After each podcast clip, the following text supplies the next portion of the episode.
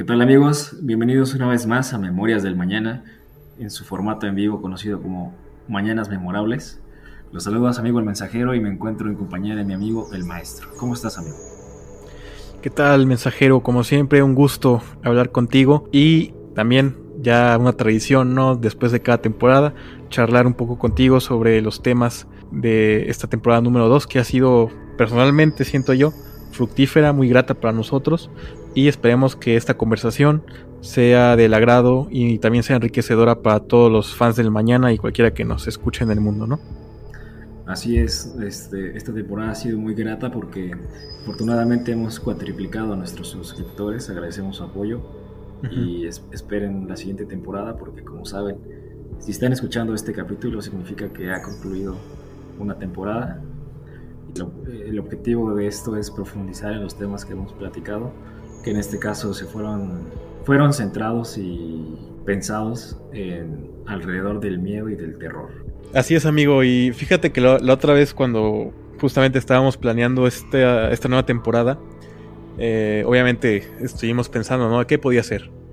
Y yo creo que eh, tomando en consideración que la temporada que, que, venía se iba a desarrollar sobre todo en, esta, en las épocas que pasaron de, pues de octubre, de noviembre y de inicio de diciembre, pues creímos que era bueno tener como temática general el asunto del miedo, ¿no? Del terror, pero más de una forma eh, psicológica, o sea, con lo que buscábamos, con las historias que escribimos, no es que tal cual le dé miedo a, a la gente que lo escuche, sino que la gente que lo escuche vea cómo el miedo influye de distintas maneras en las distintas formas que, la, que lo relatamos en, en las memorias. Y en el primer eh, caso que me gustaría platicarte es que también quisimos conectar, ¿no? Al final de la primera temporada, que era el tema de los extraterrestres y el cosmos, mm, queríamos darle un, digamos, un punto de conexión con el inicio de esta temporada.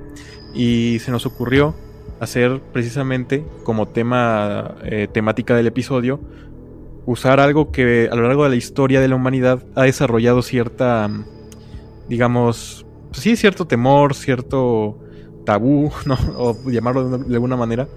Eh, claro que se ha visto de, desarrollado más en, en relatos de, ciencia ficción que es el tema de las invasiones extraterrestres no que como tal invasión pues significaría una amenaza gigante para la humanidad. Entonces, este es un tema que a lo largo de la historia, como, como te comento, ha sido foco de atención para muchos, este, no, pues no conspiradores, ¿no? o sea, para cualquiera que, que se aprecie de ser un buen lector de, ciencia ficción. Eh, por ejemplo, yo recuerdo, bueno, no recuerdo obviamente porque yo, no existía en ese entonces, ¿verdad?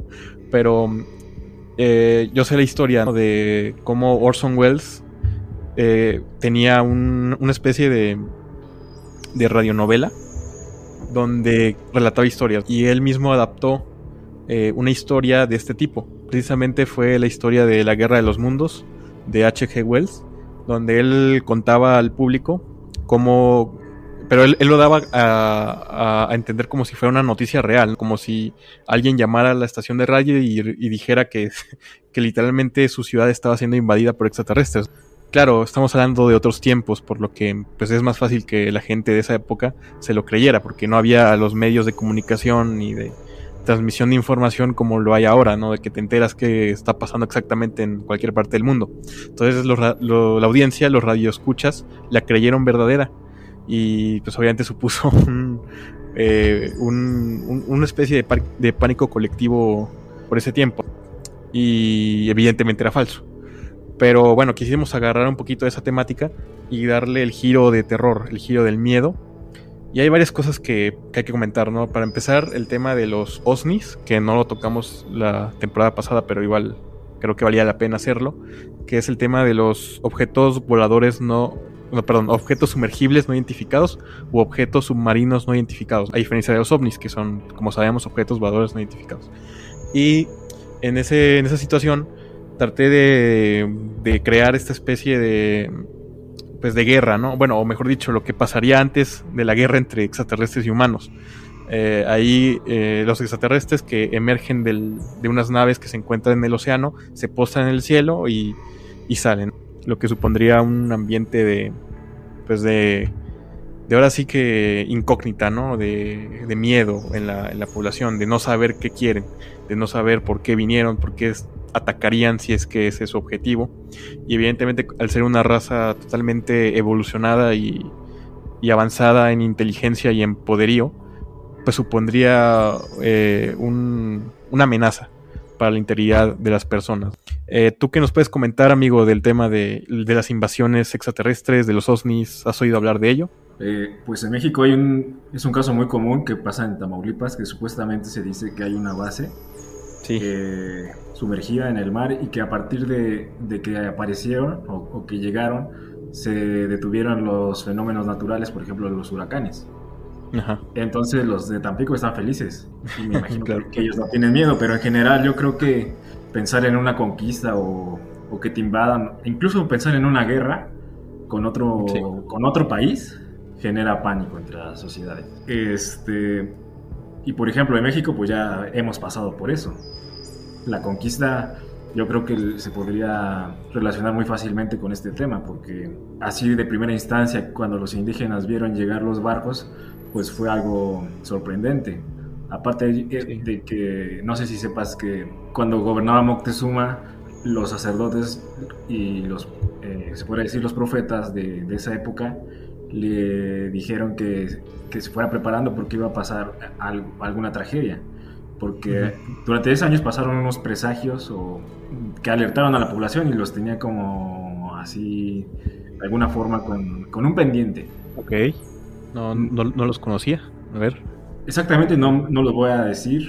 Te, te puedo mencionar ah, algunos. Por, ej por, ejemplo, el lago Texcoco empezó a. La temperatura empezó a elevarse y pues los, los animales de ahí se empezaron a morir de, de que el agua hervía. También sí. se dice que veían seres monstruosos o así desfigurados y que desaparecían de, de repente. Eso, eso está raro. Eh, claro. Otra es que un templo, me parece que el templo de Huitzilopochtli empezó a prenderse en llamas sin ninguna razón y aparte pues era roca, no, no tendría por qué haber pasado eso. El más famoso es que eh, a partir de ahí es que empezó a aparecerse la llorona y, y cuando decía ahí mis hijos se refería a todos los indígenas que iban a pasar pues... Ah, caray, es así, por, no, para nada había escuchado. Por momentos de violencia y de ultrajes hacia ellos. Entonces... Okay, okay el que más, todo, todo, está conectado en este mundo. Y mm. otro muy famoso también es que vieron un cometa en el cielo. Creo que ese fue el primer presagio que les dijo, no, algo, algo raro va a pasar, que, okay. que los puso alerta.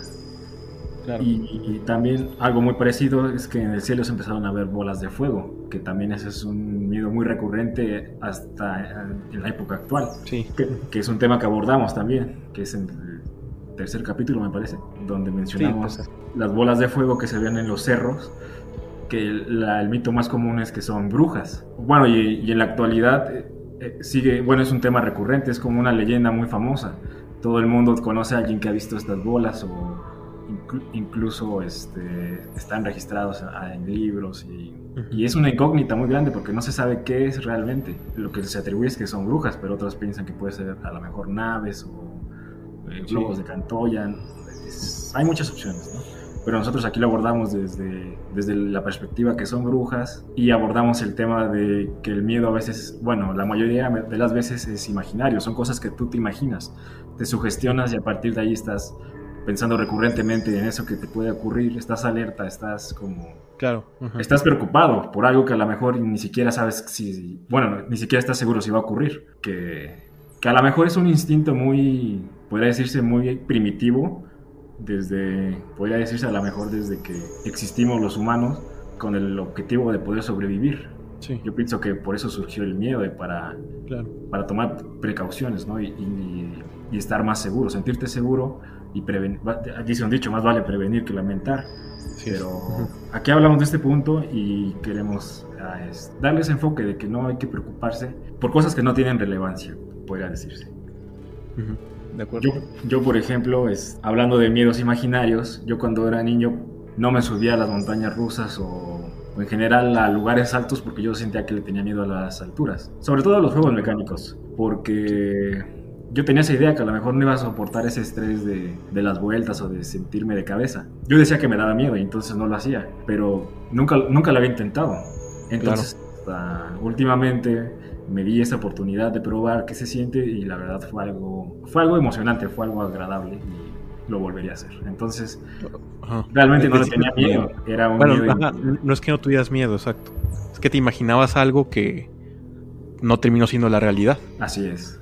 Sí, muchas veces pasa con, por ejemplo, estos fenómenos en el cielo, no solo las bolas de fuego, sino también los, pues, las naves que comentamos en el episodio 2 y en la temporada 1. Entonces, como que sí, como dices, todo está muy conectado, muy relacionado con varias cosas que conocemos y que algunas las damos por ciertas y, y no siempre debe ser así. Como dices, nos terminamos sugestionando.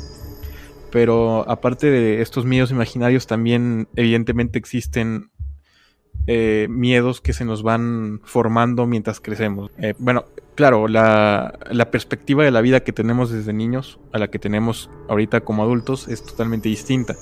Entonces, si de niños observamos que pasaron cosas tristes, eh, trágicas, o que tal cual son terroríficas para nosotros, pues ese miedo que se nos formó de niños posiblemente nos acompañe hasta, hasta ya cuando crezcamos.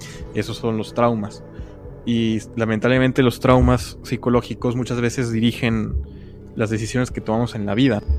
Pero como te digo, es diferente, evidentemente, los miedos que posiblemente tengamos de niños, porque ahí vemos el mundo de diferente forma. Eh, posiblemente yo, por ejemplo, eh, le tenía miedo a los payasos de niño por una razón totalmente, sí, por una razón totalmente injustificada, porque uh, simplemente los veía y no me gustaba su aspecto, pero no sabía qué había detrás, ¿sabes? Eh, al final del día es una persona que, por lo regular, eh, bien intencionada, que simplemente está haciendo su trabajo. Aunque bueno, conocemos casos en la historia que no, inclusive asesinos seriales, ¿no? Han estado disfrazados de payaso, pero bueno, eso es otro tema.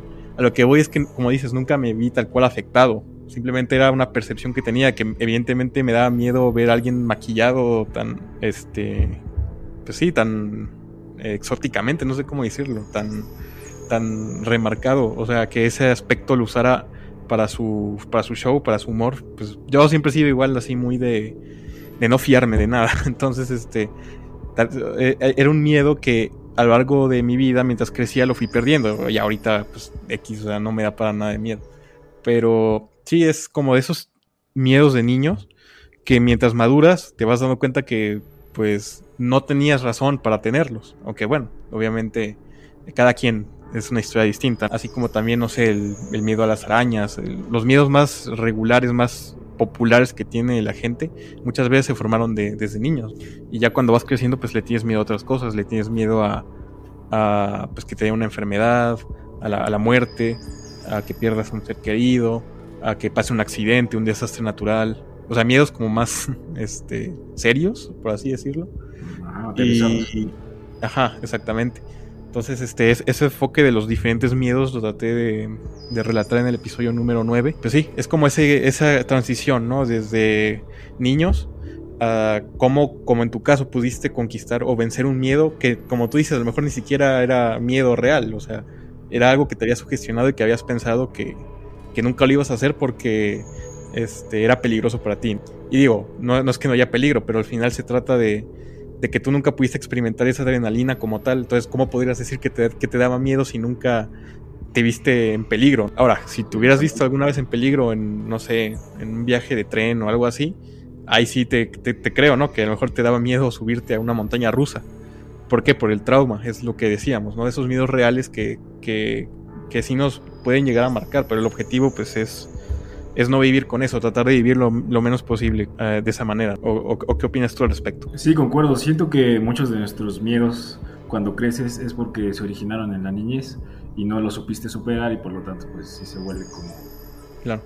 un, trauma o incluso una fobia. Entonces por eso es necesario que a lo mejor sí enfrentes y, y, te tengas a pensar y analizar qué es realmente lo que te provoca, ¿no? A lo mejor si te ves afectado directamente, pues obviamente sí tener tus precauciones, pero si solo ves, y si es algo que tú te estás imaginando, pues igual analizarlo y ver de qué forma lo puedes resolver. Sí, de acuerdo. Y bueno, este asunto de los niños, pues como te digo, es la etapa de la vida donde vas descubriendo eh, tu entorno, vas descubriendo, vas descubriendo, pues sí, ¿no? Vas todavía empezando a conocer en sí el mundo que te tocó vivir, la realidad que te tocó vivir, con quién estás rodeado, etcétera. Y eso evidentemente va a ir eh, dirigiendo tu vida, queramos o no.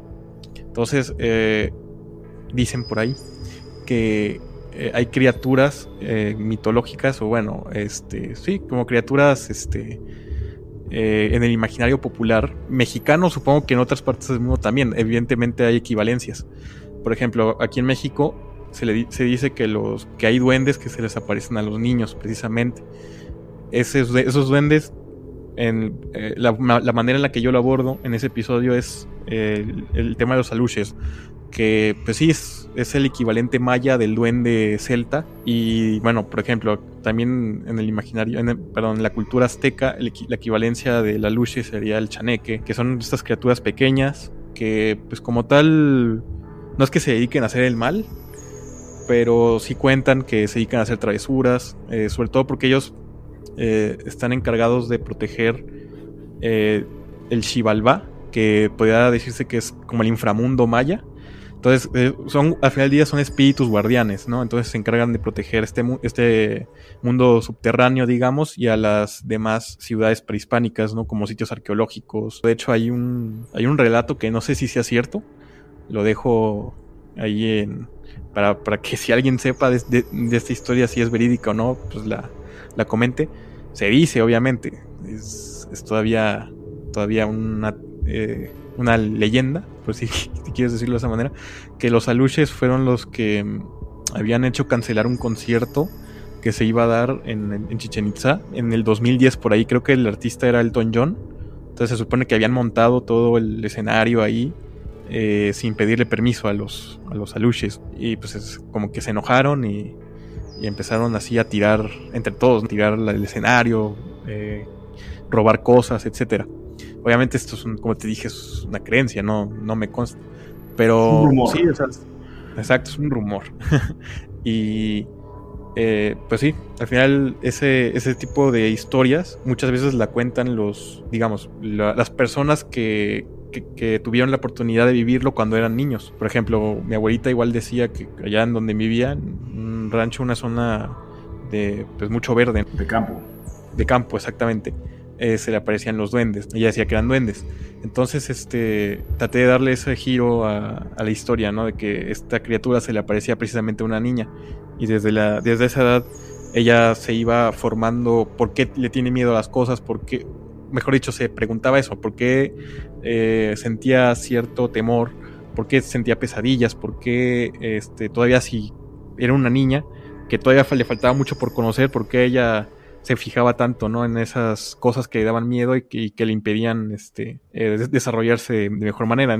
Como te digo, al final, si tú ves que a tus padres o a tus hermanos mayores, a tus tíos, etcétera, gente mayor que tú, se siente atemorizada por algo, siente su integridad vulnerada, ¿qué esperas tú como niño totalmente indefenso, no? O sea, en el sentido de que a ti quién te va a proteger si no eres una persona adulta, ni ellos mismos se pueden proteger, tú cómo te vas a proteger del miedo.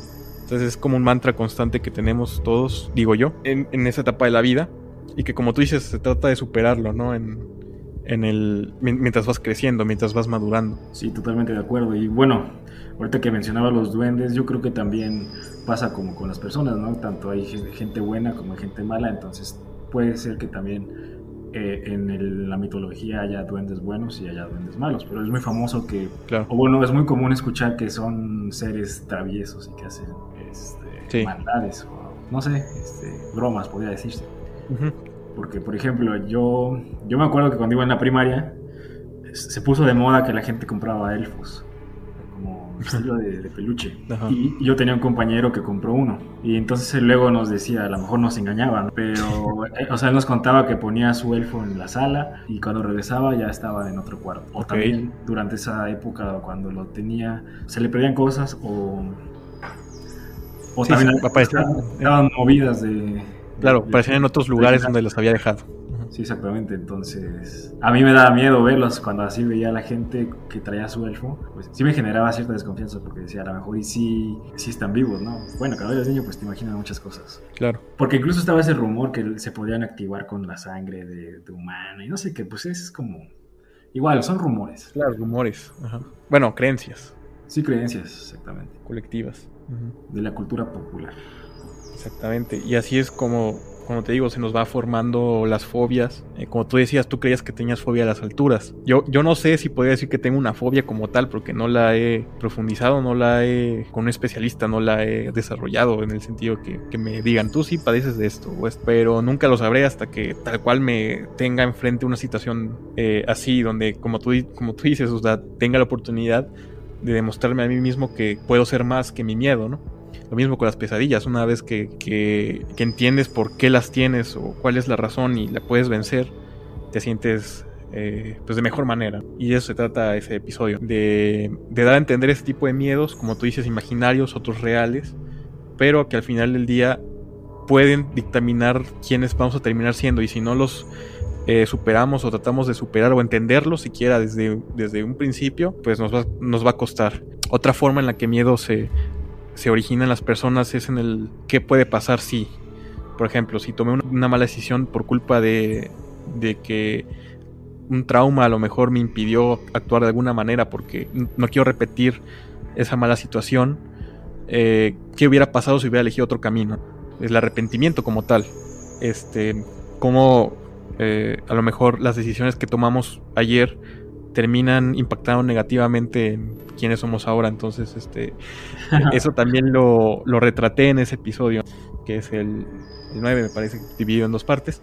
Y también darle el sentido de las criaturas mitológicas que a lo largo de la historia de la ciencia ficción, de la fantasía, del... Pues sí, que están presentes en el consciente colectivo, son las que desde un principio le daban, trataban de dar miedo a la población no solo los duendes, sino también más adelante los vamos a desarrollar. Los, extraterrestres son otro ejemplo, eh, los vampiros, los hombres lobo, eh, etcétera. Y tal cual como te digo, muchos de ellos vienen de la, de la idea de qué pasaría si la persona en cuestión dejara de ser humano. Y aquí hay varias cuestiones. Al final del día, como les digo, los duendes, o bueno, los aluches como tal, son espíritus. Eh, son espíritus guardianes. Y yo al principio tenía una duda muy grande, ¿no? Que cuál era, si existe, cuál era la diferencia entre un fantasma y un, y un espíritu, ¿no? Eh, si al final del día yo las podía considerar como almas en pena. Y tú creo que tienes una buena explicación al respecto, ¿no? Una buena definición de, cada cosa. Desde mi punto de vista también, no es que yo tenga la verdad absoluta, ¿no? Pero como yo lo veo, todo, en realidad pues todos somos espíritus. Sí. A, lo contrario que se piensa que somos seres materiales, no, es al revés. Somos un espíritu que vive una experiencia material o de tercera dimensión a través de nuestro cuerpo y solo a través de nuestro cuerpo y de nuestros sentidos es que podemos experimentar la materia. De otra forma no tendríamos ese, pues sí es un gusto, ¿no? De, aprender sobre todo. Entonces la diferencia yo creo es que un fantasma sí es un espíritu, pero es un espíritu que se quedó atrapado en un plano material. Ok, sí, el nuestro, por así decirlo. En el nuestro, ya sea porque a lo mejor no se ha dado cuenta que ya murió, o a lo mejor por decisión propia no se quiere ir, o a lo mejor todavía tiene algo que, completar o algo que aprender.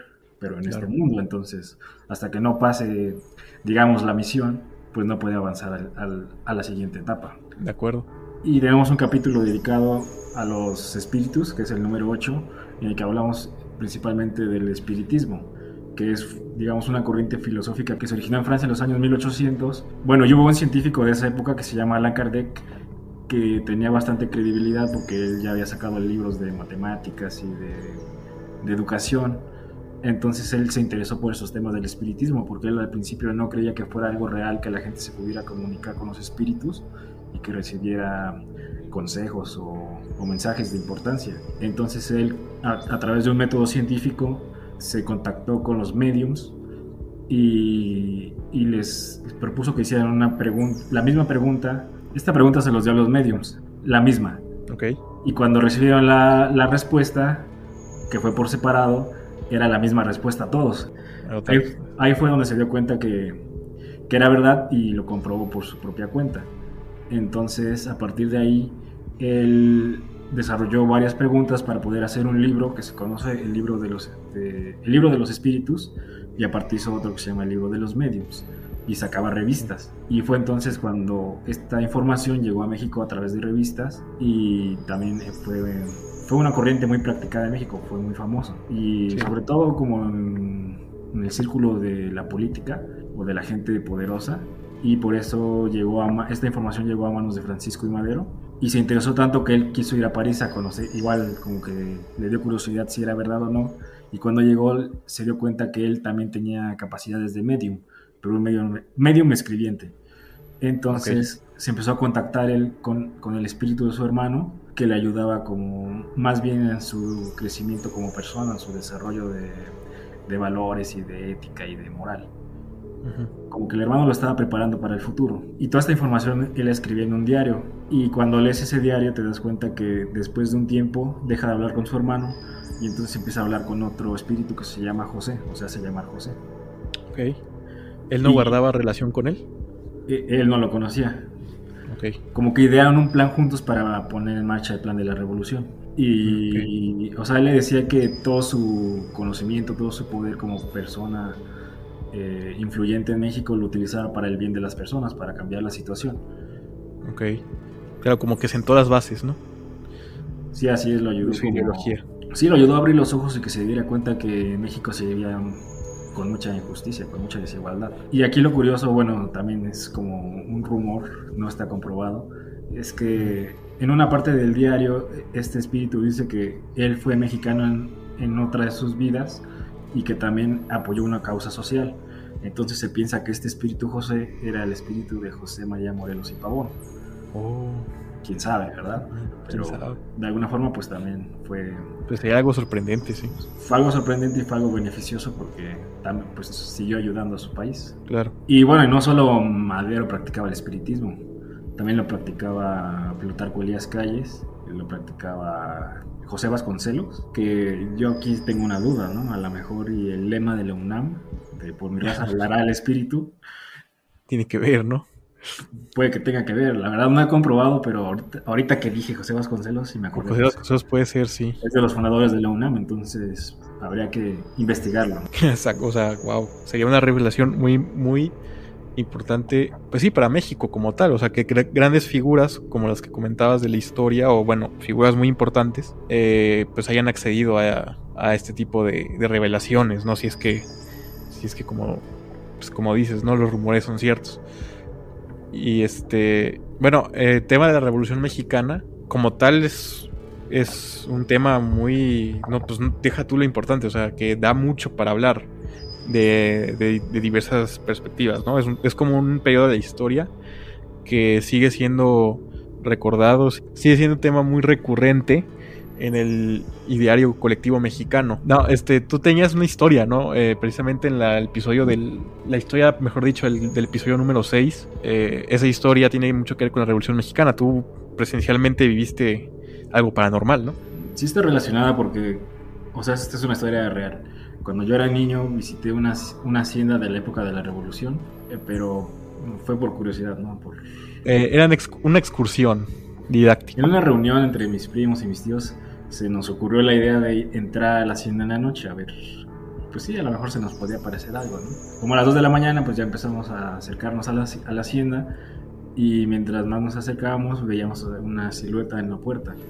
Y yo me acuerdo que estábamos, no sé, como unos 20 metros y yo vi a un señor, pero así totalmente como la descripción que se tiene de los fantasmas, ¿no? O como la idea de los fantasmas que son como un plasma transparente que no se les ven los pies, que está flotando. Yo así lo vi, yo, me acuerdo perfectamente que era así como, como un tipo de neblina con una silueta humana y, y, la ropa que se le veía al señor era como un uniforme militar antiguo. Ok. Y bueno, o sea, a lo mejor estaba muerto, estaba vivo, ¿no? Pero pues ya no nos acercamos porque qué tal que nos reclamaba algo y entonces mejor nos echamos de regreso a la casa. Ajá. Sí, y de hecho esa historia que estás relatando ahorita la cuentas de una manera más amplia en el capítulo número 6 eh, de, la temporada, ¿no? Y es curioso porque volvemos al tema de los niños. O sea, tú cuentas que tenías cuántos, 12 años, no, menos. No, más chico, como 7, yo creo. 7 años, o sea, inclusive menos que... Sí, 7, pues como vemos una edad muy temprana y es lo que comentábamos hace rato, ¿no? Como que de niños percibimos ciertas cosas que se nos quedan grabadas. O sea, no quiero decir paranormales, pero como que somos más receptivos. De hecho, yo las únicas ocasiones que me acuerdo haber vivido algo paranormal fue precisamente en esa edad, ¿no? Por ahí. O sea, creo que tenía 12 años. O sea, todavía era un niño, pues. y yo recuerdo que estaba en. Yo estaba trabajando, bueno, este, haciendo una tarea en una casa de una compañera. Y pues ya, o sea, la noche, bueno, iba a entrar la noche y pues obviamente iba a llamar para que me vinieran a buscar, iba a llamar a mi casa, a mi mamá, para que me, recogiera. Ella me había dicho, solo que yo no me acordaba, por alguna razón, ella me había dicho que yo, que ella iba a salir a casa de, mi abuela y se iba a llevar a todos los demás. Y que yo hablara a casa de mi abuela, no a mi casa, ¿sabes? porque no iba a estar, no iba a haber nadie ahí. Pero se me olvidó eso. O sea, yo llamé a la casa de. a mi casa. O sea, eh, se me había olvidado por completo que no había nadie. Entonces este, estuve llamando, estuve llamando. Llamé como tres veces y nadie contestó. Y, pero te digo, o sea, no me acordaba que, no, que, estaban fuera. Entonces volví, como a la cuarta vez, volví a llamar. Y yo lo único que recuerdo es que agarraron el teléfono. O sea, contestaron pues como si hubieran agarrado el teléfono, se escuchó silencio. Y justo cuando iba a hablar, iba a decir, este, ya me pueden venir a buscar, algo así. Una voz me dijo, ya vamos, vamos para allá. Y colgaron, así. Ah, caray. Una voz muy, como muy molesta, una voz de, una, de un hombre que no, que no identificaba, o sea, ni siquiera se parecía con nadie de tu familia. Exactamente, no, pues no la podía relacionar a alguno de ellos. Dije, a lo mejor pues fue mi papá que ya vino, no sé, y, y se escuchaba cansado, no sé, te traté de dar una explicación así. Entonces pasó el tiempo, pasaron como dos horas inclusive. Bueno, llegó mi, mamá a buscarme a la casa de mi amiga. Y este, ya pues yo le reclamé, o sea, ¿por qué llegaste tan tarde si les había hablado hace como dos horas? Y me contestaron, dijeron que ya iban por mí y tal. Y ella dijo, no, pues no, nunca nos llamaste, o sea, ya te vine a buscar porque pues ya es muy, ya es muy de noche, o sea, debiste haberme hablado a la casa de mi abuelita y ahí fue donde recordé, o sea, es cierto, no había nadie en la casa. Y le pregunté, pues mi papá ya llegó, hay alguien ahí, este, no sé, alguien que pudo haber contestado porque yo podía jurar que alguien había contestado ese teléfono. Me dijo, no, realmente no hay nadie. Y llegamos y sí, estaba todo oscuro, o sea, todo normal, o sea, como si nadie hubiera estado ahí. Tampoco fue un ladrón ni nada de eso porque, pues, no se habían llevado nada, o sea, estaba todo como lo dejaron. Ajá, sí, no, mi papá llegó después. Ajá, exacto, o sea, pues no, hasta la fecha le sigo sin dar una explicación coherente, ¿no? Y eso me pasó de niño. También me ocurrió otra otra situación. Ajá, ¿yo algo? Bueno, lo que yo quería, o sea, la duda es que si tú sentías como antes no había sentido como que hubiera unas presencias eh, eh, paranormales o... Sí, sí, yo creo que sí, fue por, seguramente fue por esas fechas. Eh, no recuerdo antes o después. Yo, yo, o sea, yo quiero creer que fue antes, ¿sabes? Por ahí el, yo diría 2010 o 2011, que estaba con mi hermano en mi cuarto y, o sea, no había nadie en la casa, pues, o sea, todas las personas igual se habían ido, nada más quedábamos mi hermanito y yo y estábamos viendo la televisión. Y pues sí, estábamos platicando, yo salí creo que al baño, regresé, cerré la puerta y todo estaba oscuro, o sea, lo único que estaba, la única habitación que estaba literalmente encendida, que pues que había, se podía decir que había alguien ahí era la nuestra, o sea, todo estaba oscuro y estábamos solos. Entonces, este, estábamos viendo la tele en un corte comercial, en una transición entre un anuncio y otro. Se escuchó claramente, bueno, yo escuché que dijeron mi nombre con una voz muy grave. Que otra vez una voz que no, de alguien que no, que nunca había escuchado. No sé si sea la misma voz que me contestó el teléfono. Pero, o sea, yo creí que lo había escuchado yo, ¿sabes? Algo, voces en mi cabeza, no sé, algo así. Pero lo curioso es que cuando escuché eso, yo volteé hacia donde estaba mi hermano y mi hermano volteó hacia mí. Y yo le, dije, oye, ¿escuchaste eso? Y me dijo, sí. ¿Quién, quién, o sea, ¿quién habló? No era ni nuestra voz ni nada, o sea, sentimos, escuchamos la voz de, un, de una persona mayor diciendo mi nombre así, súper grave. dije, no mames, qué pedo. O sea, yo creí que, te digo, rápidamente dentro de mi mente fue, pues ya estoy imaginando voces en mi cabeza, no sé qué pedo. Pero no, o sea, mi hermano también lo escuchó y sí, o sea, nos sacamos mucho de onda sí nos dio miedo porque te digo, estábamos solos, estábamos completamente, este, todo estaba a oscuras, eh, no, imposible, las, ventanas cerradas, la, puerta cerrada, imposible que, se haya escuchado de afuera, ¿sabes? se escuchaba dentro de la habitación. Y pues sí, te digo, estas dos situaciones fueron cuando yo era muy joven, o sea, cuando yo era un niño todavía. Entonces, este, por algo será, ¿no? ¿Tú tienes una historia similar, parecida? No, sí está muy interesante lo que cuentas porque me acordé que yo también tengo una historia muy similar a la tuya. Pero no, no, me pasó de niño, ya me pasó más grande. Tiene como unos 5 años yo creo. Que justo me pasó un día de muertos. Que yo, yo fui a la casa de mi abuelita y mi abuelita ya ha fallecido ese año. Entonces en esa casa vivía una tía y me dijo que si por favor le ayudaba a arreglar su teléfono porque no, no, daba tono, o sea, como que estaba desconectada la línea. Y entonces ya me entonces ya lo arreglé y justamente un cable estaba como mal conectado. Ok. Y dije, pues ya voy a comprobar a ver si ya quedó bien.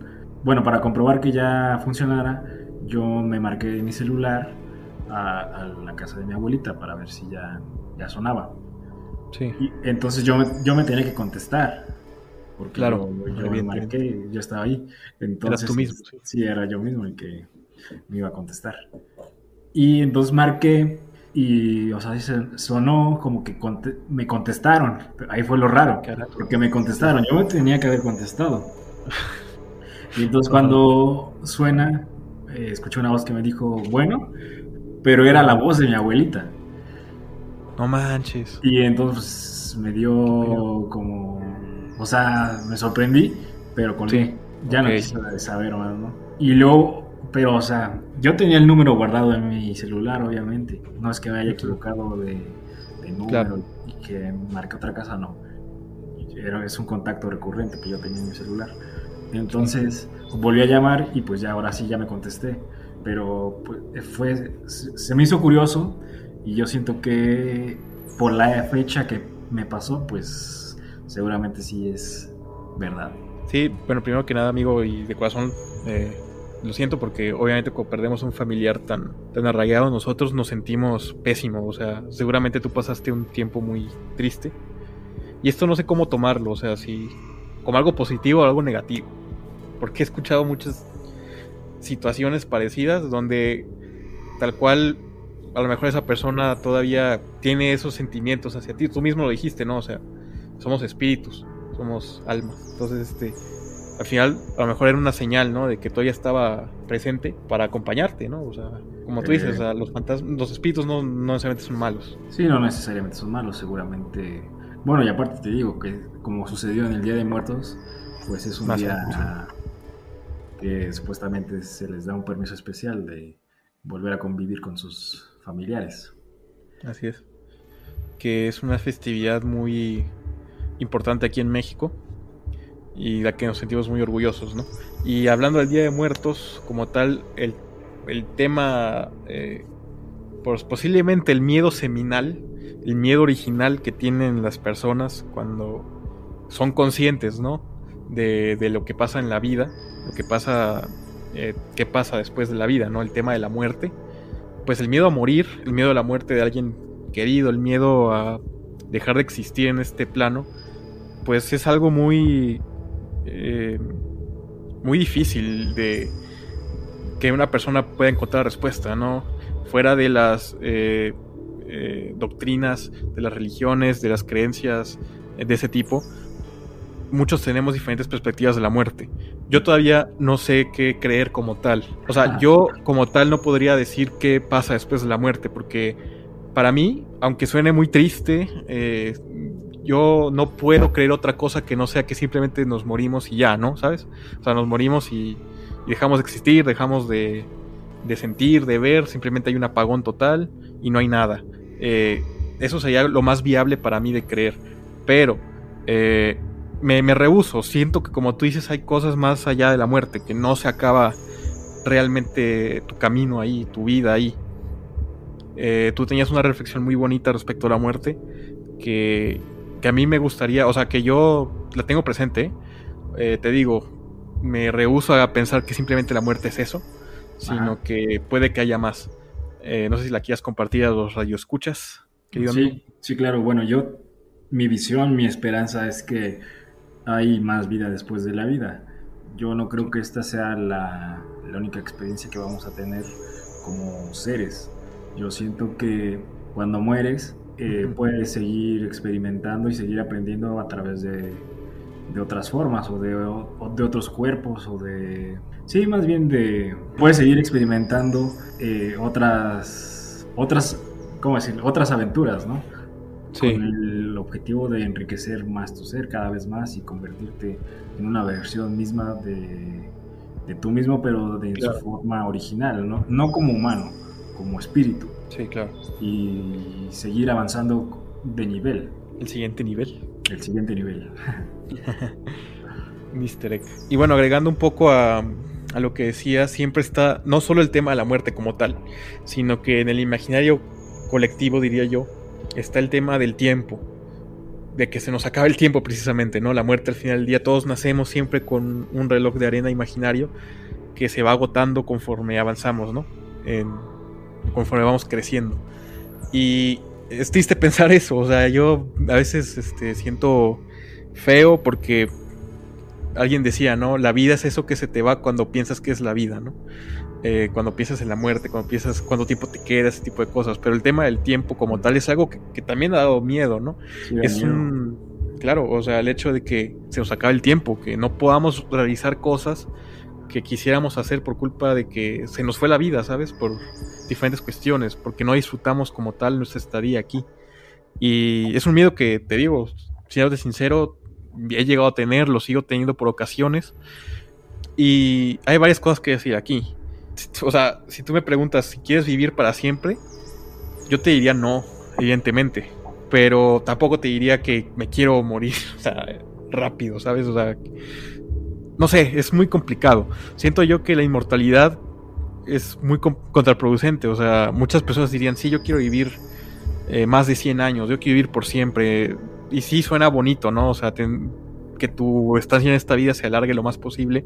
Pero te pones a pensar que en caso de que fueras inmortal o en caso de que vivieras mucho, mucho, mucho tiempo, posiblemente tú, para llegar a esa edad, tuviste que pasar primero por situaciones muy tristes en tu vida. O sea, como lo es la pérdida de, tus familiares, o sea, de tus amigos.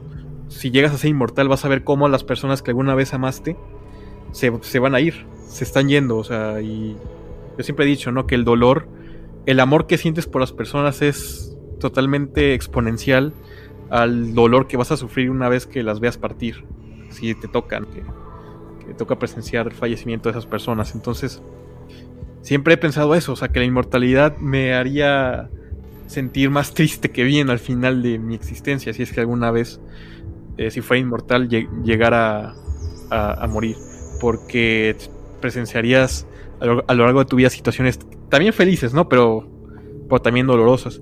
Y el tema de la inmortalidad como tal, te digo que ha sido explorado por varios escritores, eh, por varios este, alquimistas, varios científicos inclusive. Y es un tema que siempre va a estar ahí.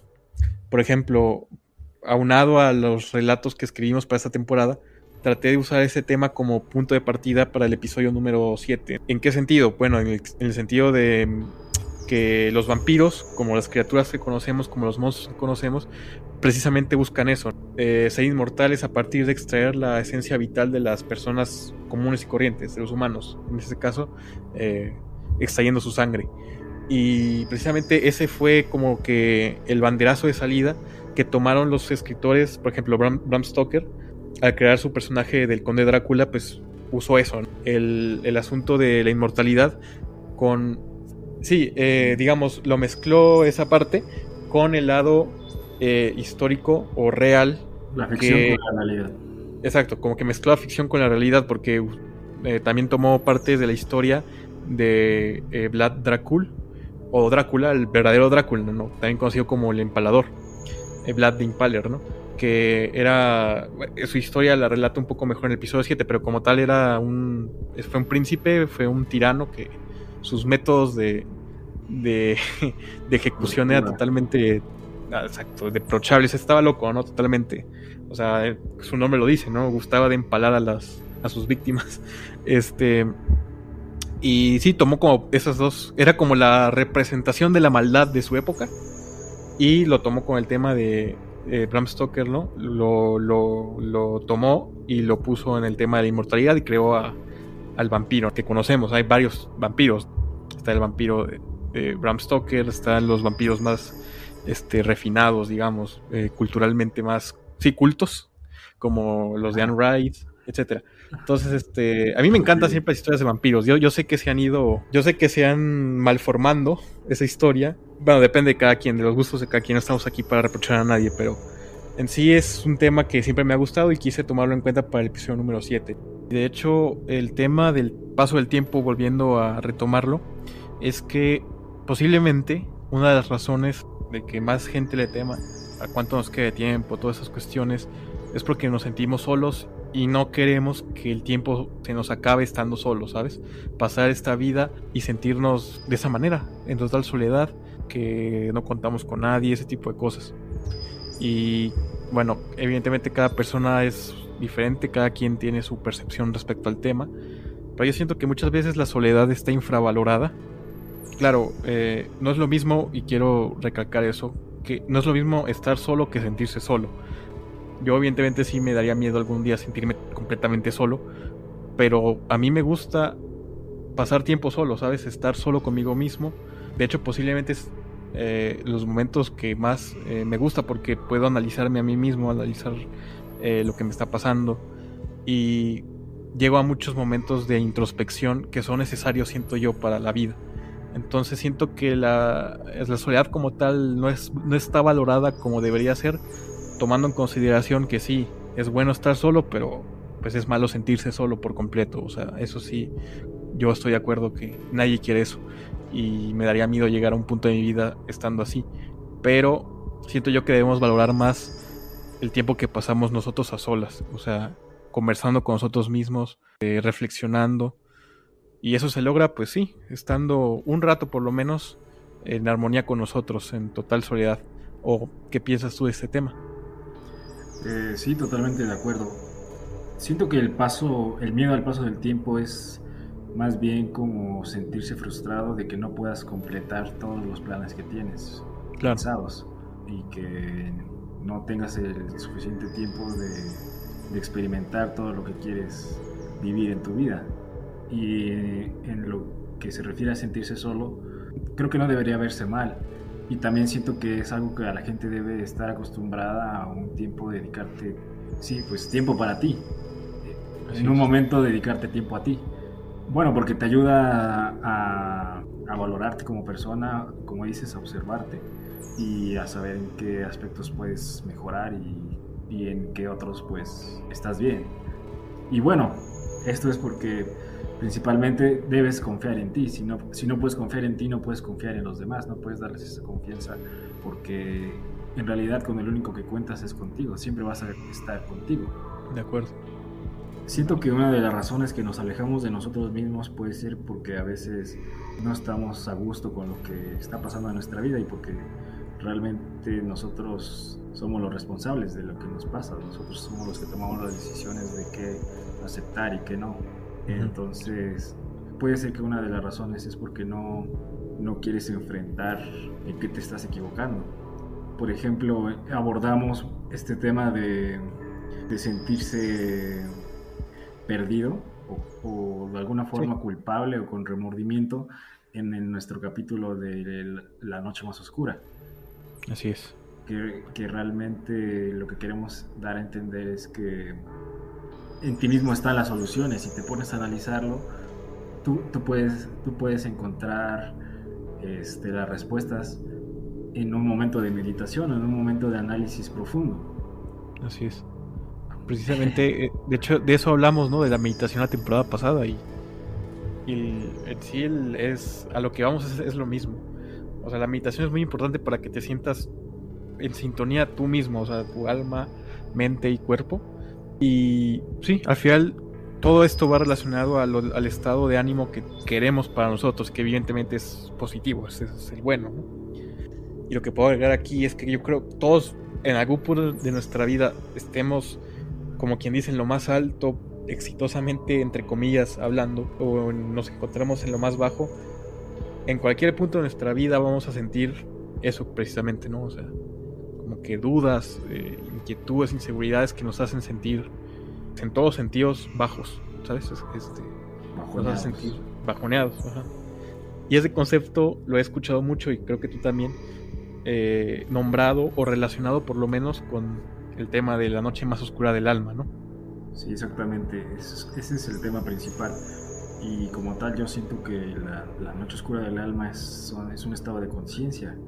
Claro. Así como a lo mejor el cielo y el infierno no es como tal otros planos, ¿no? Es, es un estado de conciencia en el que tú te concentras. Si te concentras en lo malo, pues empiezas a ver eh, lo, semejante, te empiezan a ocurrir cosas negativas. Claro, es como que lo atraes.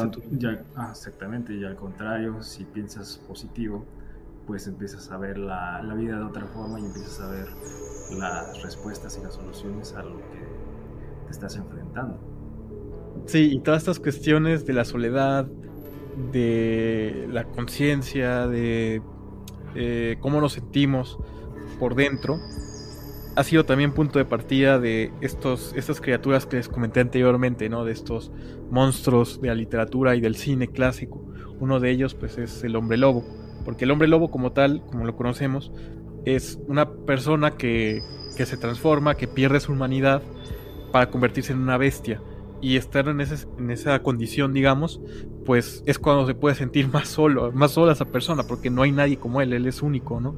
Por lo regular. Es también el sentido de que estas criaturas, estos monstruos, reflejan eso, ¿no? Cómo se siente una persona en su estado más, más bajo, en su, en su peor condición emocional, ¿no?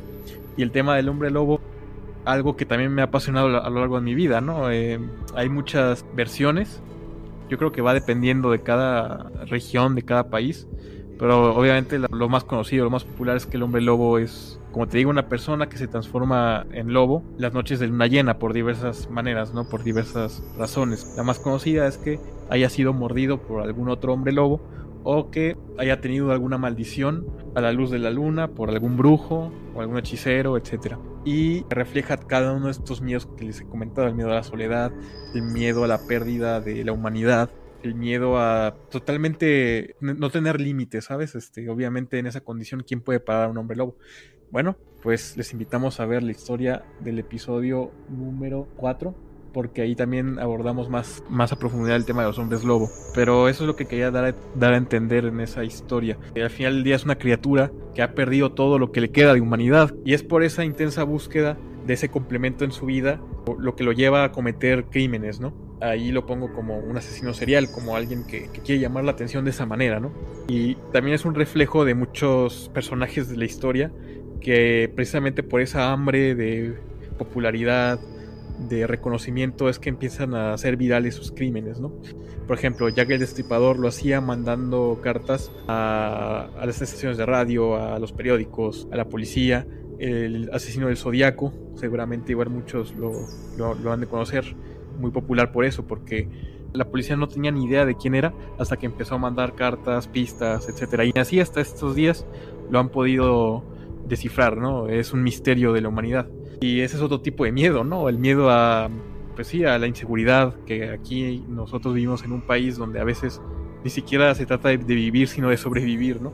Lamentablemente la situación en muchos lados del mundo está muy complicada y es otro miedo, ¿no? Que tenemos a que nuestra integridad se vea vulnerada por crímenes, por criminales, por situaciones de inseguridad y bueno, también es, es parte de la historia que, que relatamos en ese episodio y siento que el tema de los hombres lobo se ha esparcido tanto, ¿no? Que llega a ser como parte importante de varios vestigios artísticos de la humanidad, no solo de películas ni de, libros, sino que yo recuerdo, por ejemplo, el video de Michael Jackson de Thriller.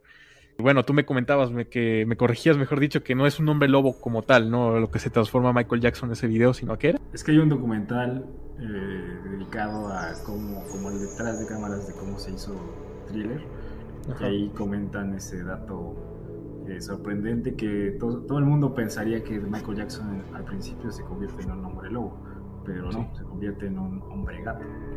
Ah, mira.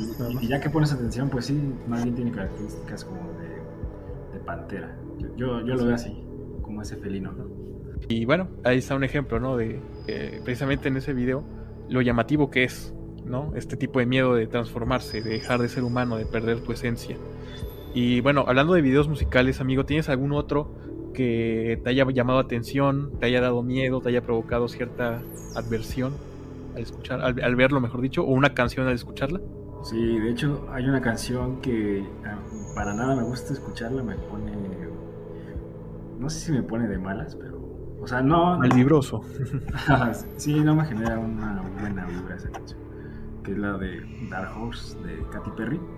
Ya tiene varios años que salió, yo antes no, no, no había puesto atención a la letra.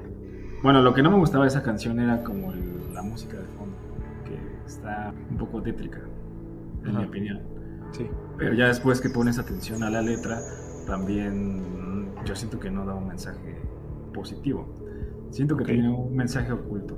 Hay cosas como un poco más explícitas que, y bueno, por lo que me acuerdo, en una parte dice que ella es como el karma y te va a devorar el corazón como Jeffrey Dahmer.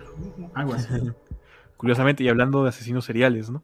Sí, es que es otra cosa. Siento que en la actualidad, por ejemplo, las noticias o los medios de difusión de información se enfocan mucho en divulgar eso, información negativa que al final de cuentas hace que te sugestiones o que vivas desconfiado y vivas eh, alerta y que no disfrutes como debe ser la vida por estar pensando en cuidarte o en estar preocupado en a lo mejor si salgo me pasa esto, a lo mejor si, si hago esto me puede salir mal. Siento que es un problema también que, bueno, la información es lo que alimenta tu mente y si te alimentas de cosas negativas, pues obviamente a la larga es contraproducente porque no disfrutas de, lo que es importante, que es vivir sí, de forma plena. Y bueno, también siento que influye mucho la música que escuchamos. No necesariamente debe ser de miedo o de cosas así negativas. Toda la música pues eh, tiene un impacto en ti. Si la repites constantemente pues te, te va moldeando de alguna forma. Bueno, por ejemplo, hablando de música que da miedo. También me está acordando que hay un video de Billie Eilish, bueno, varios videos de ella, en el que también da, da a entender como un mensaje subliminal, o, tal vez no tan subliminal, está muy directo. Por ejemplo, hay, uno que se llama Todas las chicas buenas van al infierno, algo así. y está muy directo el mensaje, porque es como un ángel cayendo eh, con unas alas negras de aceite. Está muy explícito lo, lo que dice, en mi opinión pero ella quiere, bueno, yo una vez investigué como qué quería decir y ella dijo que es como una crítica hacia la contaminación, los derrames de petróleo, los incendios forestales, pero, o sea, ver ese tipo de imágenes también como que no, no te deja, no te deja una buena sensación, siento, en mi caso, a mí. Puede, puede haber gente que le guste y, no pasa nada. Sí, no pasa nada. Sí, claro, aquí no juzgamos los gustos de nadie. Siéntanse orgullosos siempre y cuando este, queden eso, no queden expresiones artísticas que no vayan más allá. Sí, no solo en la música, sino también en la literatura. O sea, hay ejemplos de grandes autores que tal vez posiblemente detrás de sus historias escribían ciertas cosas que ellos sentían, que ellos vivían en la realidad. Bueno, no, no posiblemente, o sea, muchos, al final, todas las expresiones de arte tienden a ser eh, reflexiones o reflejos de muchas de ellas. Un caso yo creo que el muy conocidos, más conocidos, es el de Edgar Allan Poe, que tiene cuentos en los que creo que definitivamente se veía eh, detrás, ¿no? Cómo se sentía él, lo que percibía él de su vida, que no era una vida fácil, o sea, era una persona que tuvo muchos claroscuros, muchos matices, como todos, ¿no? Pero a lo mejor él sí, la forma en la que lograba sentirse libre, remediarlos de alguna manera escribiendo. Desahogarse. Es desahogar, exactamente, le diste la palabra eh, perfecta. Y no sé si has tenido la oportunidad de leer algunos de los poemas o cuentos de Edgar Allan Poe, pero en muchos da a entender varias cosas, ¿no? Eh, él tenía problemas de alcoholismo, problemas de adicción, sus problemas maritales, bueno, sus relaciones inclusive este, un poco cuestionables, digamos, a la vista del público en general. Eh, ¿Has tenido la oportunidad de leer algunas de sus grandes obras? Sí, justo para esta temporada, para poder escribir historias de este tipo de, pues de temas un poco más oscuros, me di a la tarea de, leerlo, porque pues es de los autores más reconocidos, reconocidos en, este, en estos temas. Y sinceramente muchos de sus relatos, bueno, porque leí uno que se llama Relatos Extraordinarios, que es una recopilación de varias historias. Bueno, me pone a pensar eh, historias o no las abordaría de la forma en que las aborda. Por ejemplo, hay uno de, que se llama Berenice, eh, que se me hizo un poco raro, eh, un poco perturbador, diría Luisito Comunica. Porque, bueno, pues, lo voy a spoilear, ¿no? Vamos a contar esa historia. Porque esta historia narra a un, un muchacho que se va a casar con su prima y lo que le gusta a él es su sonrisa, sus dientes de la muchacha. Pero la muchacha se enferma y entonces se muere. Y él espera que la entierren y pasa el funeral y le saca los dientes y él los guarda. Sí. Pues eso como que dices... Acá, ¿no? está un poco rara esa traza del autor. Sí, es que ahí precisamente lo que te decía, ¿no? Él se casó con su sobrina, me parece. Cuando y la conoció cuando era niña, o sea, cuando era menor de edad. Digo, aquí ya no vamos a venir para juzgar a nadie, ¿no? Pero sí te das, te das cuenta que por lo menos esa historia sí reflejaba lo que sentía él en ese momento, no sé. Bueno, no, no reflejaba lo que sentía, sino lo que lo daba a entender de la forma en que mejor solía hacer lo que es escribiendo, daba a entender lo que pasaba en ese momento, por lo que estaba pasando, sea bueno o malo, según su perspectiva, ¿no? Y precisamente ahorita que hablas de los cuentos de, bueno, que, que, tuviste la oportunidad de, leerlos y de inspirarte de alguna manera para escribir estas historias, evidentemente Edgar Allan Poe es una inspiración totalmente, pues es la mayor inspiración del episodio número 5 de, de esta temporada, donde, bueno, está dividido en dos partes, ¿no? La parte, la segunda parte que es la del cuervo y el espantapájaros eh, está totalmente inspirada en su trabajo de precisamente el cuervo y el gato negro y pues sí, eh, es una historia que, como tú dices, al leerla te puede impactar, ¿no? Dices, ah, caray, ¿no? Pero mm, es muy buena. A mí, a mí me gusta mucho leer este, este tipo de material. Sí, sí, tiene eh, otras buenas. Por ejemplo, a mí la que me gusta mucho es la, la muerte roja. Algo sí. Ese me pareció Más que buena.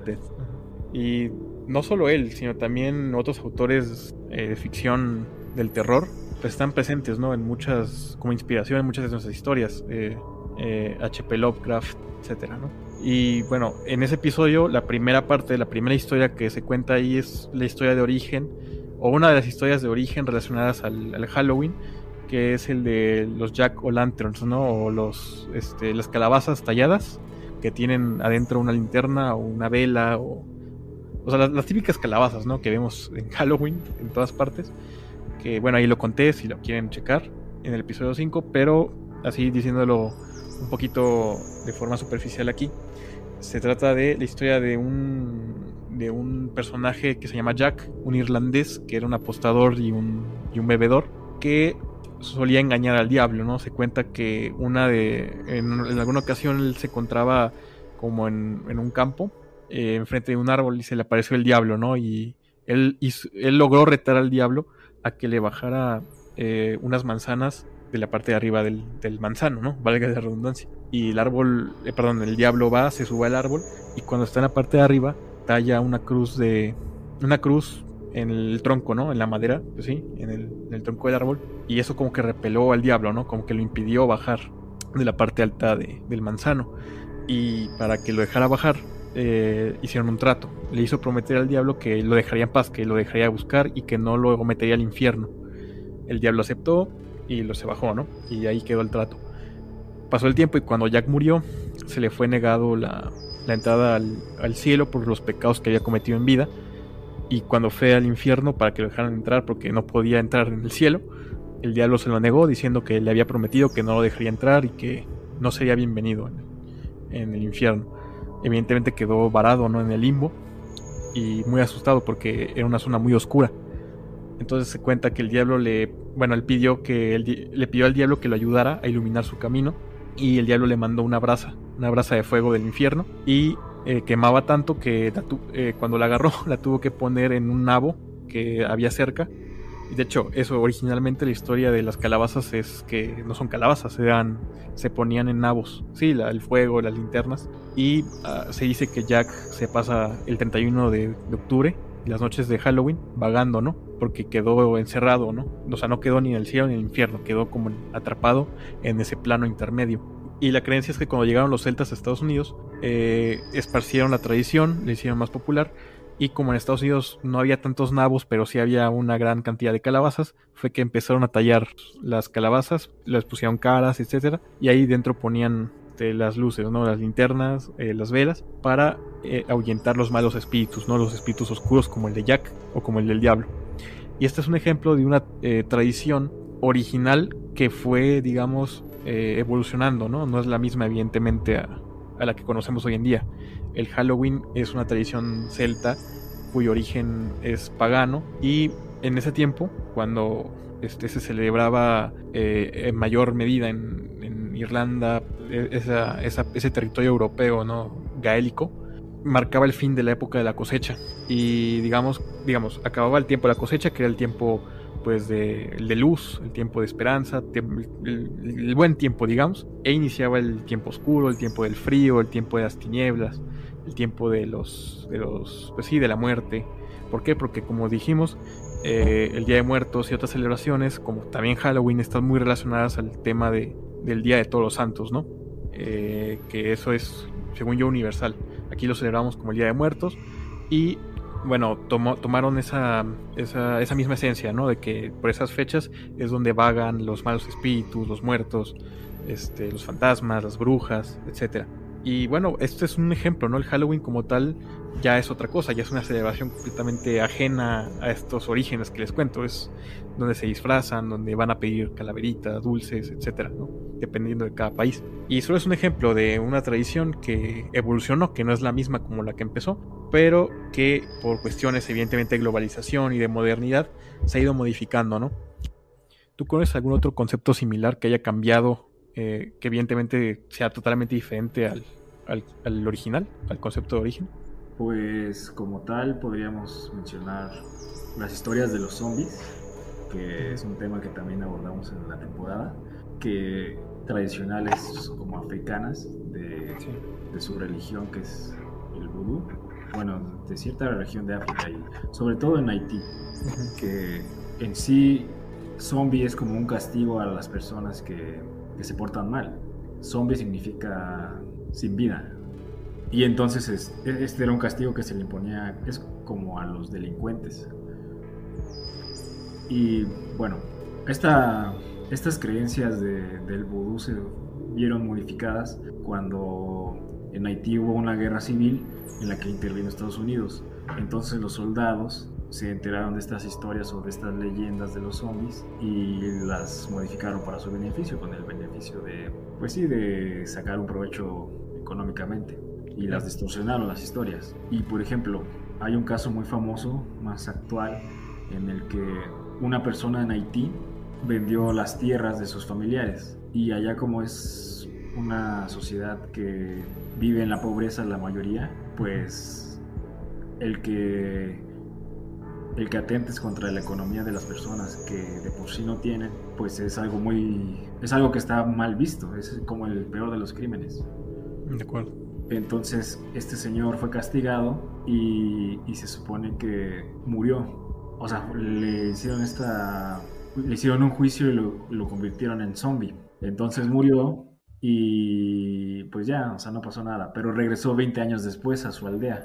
Y aquí fue el caso que sorprendió porque llegaron muchos científicos a ver por qué si ya estaba registrado un acta de defunción que él ya había muerto, cómo es que había regresado y se pusieron a investigar y descubrieron que se convierten en zombies o los convierten en zombies porque les dan una, una pócima, un, un brebaje que contiene una toxina que la sacan de los pez globo, que lo que provoca es como que tu ritmo cardíaco descienda a un nivel que es imperceptible para...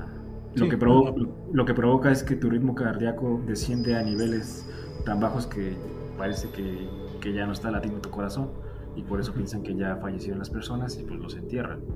Pero se supone que hacen este ritual los sacerdotes del vudú para que ya que entierran a las personas, ellos saben que no están muertos en realidad. Entonces van, los, los desentierran, los reaniman de alguna forma, con otro brebaje, me imagino, y los usan como, como esclavos. Como estos, digamos, es una. Se trata de algo legal, si te convierten en zombie, pues quedas exiliado de, de tu aldea, digamos, así es la creencia. Entonces de ahí se aprovechan y los convierten en esclavos porque saben que ya no pueden regresar con sus familias. Y como tal, pues no, no es que sea gente así que, se, que ya se murió y que trae los gusanos en la piel y así. No, es tanto como en las películas. Está muy distorsionada esta... Pues sí es como una... Estas leyendas, estos mitos. Porque bueno, lo más común en las películas es que los zombies se convierten en zombies porque están infectados de alguna enfermedad, que ya que se mueren los hacen regresar a la vida, bueno, no a la vida, sino los hacen despertar pero ya, ya no de una forma humana, sino más bien están como inconscientes, que lo único que buscan es comer y seguir contagiando. Que bueno, actualmente las enfermedades se han convertido también en un miedo recurrente en la sociedad porque acabamos de pasar una pandemia y sobre todo lo que da más miedo es que tú, tú puedas perder la vida a tus familiares o, o, te queden secuelas. Y es entendible, ¿no? Porque es algo que se vivió de, en carne propia. Bueno, mucha primera gente, mano, Claro. Sí, de primera mano. Sí, ¿no? Y, o sea, todavía, de hecho, la pandemia todavía sigue. Pues podría decirse, ¿no? Que afortunadamente sí, ya, hay más libertad. También ese es otro tema, ¿no? Que, que, que perdimos esa rutina diaria de, y la, la, libertad de hacer lo que tú querías y salir cuando tú querías. Sí, este concepto muy interesante de, de los virus y la relación con los zombies lo podemos ver inclusive en varias, como les digo, varias expresiones artísticas. Una de ellas, la que primero se me viene a mente es, la pico de Rec. Eh, un día, inclusive podríamos dar un, día un especial hablando de puras películas no relacionadas a estos temas, ¿no? Este, no, es que sí hay varias películas. bueno, es que... siento que el terror es como un tema muy famoso, no importa la época, siempre está de moda. Y, sí, claro eso me parece algo curioso, que la gente, incluso mucha gente nos pidió que hiciéramos una temporada de terror. Exacto.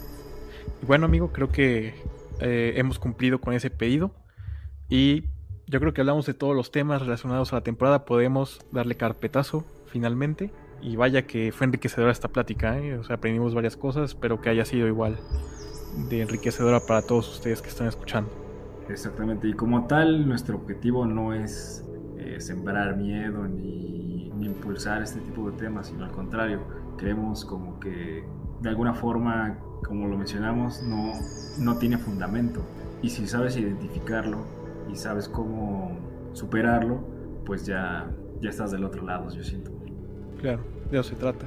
Sí, bueno, eh, como dijimos la temporada pasada, no se trata de decir verdades absurdas aquí, o sea, evidentemente nosotros eh, tratamos de elaborar historias que tiene un trasfondo detrás. Ustedes acaban de escuchar todos los temas que, tocamos y creo que lo hicimos de, buena manera. Es la forma en la que expresamos eh, y quisimos exponer todos estos temas que son sumamente interesantes. Como dijiste, en cada época, en cualquier época del año, el miedo es algo recurrente y de eso se trató, de entretenerlos y de que se pusieran a reflexionar con nosotros. Esperemos que, este haya sido el caso. Eh, eso es todo por, por esta emisión. No nos vamos a despedir antes sin decir algún, un par de cosas, ¿no?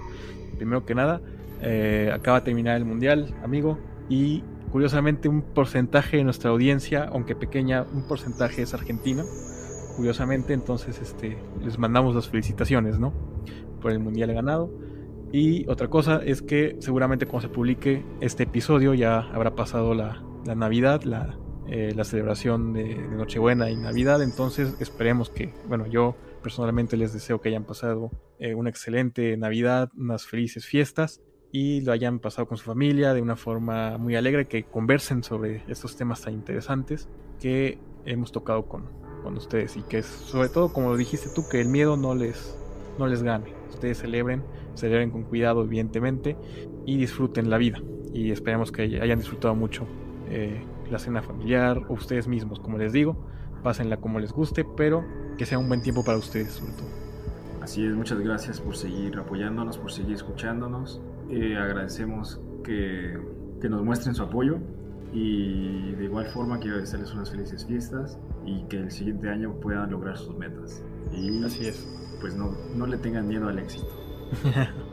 Exacto, que el siguiente año ojalá sea mejor para todos nosotros y para este proyecto. Esperemos que siga, ¿no? No nunca sabe, pero eh, esperemos que la siguiente temporada se estrene lo más pronto posible, ¿no? Como dijiste, feliz año nuevo también. De corazón, el maestro y el mensajero se los desean. Bueno, y por último, para despedirnos, recuerden que el único lugar donde el ayer y el hoy se encuentran es... En el, mañana. Nos vemos estrellas del oeste. Cerramos transmisión.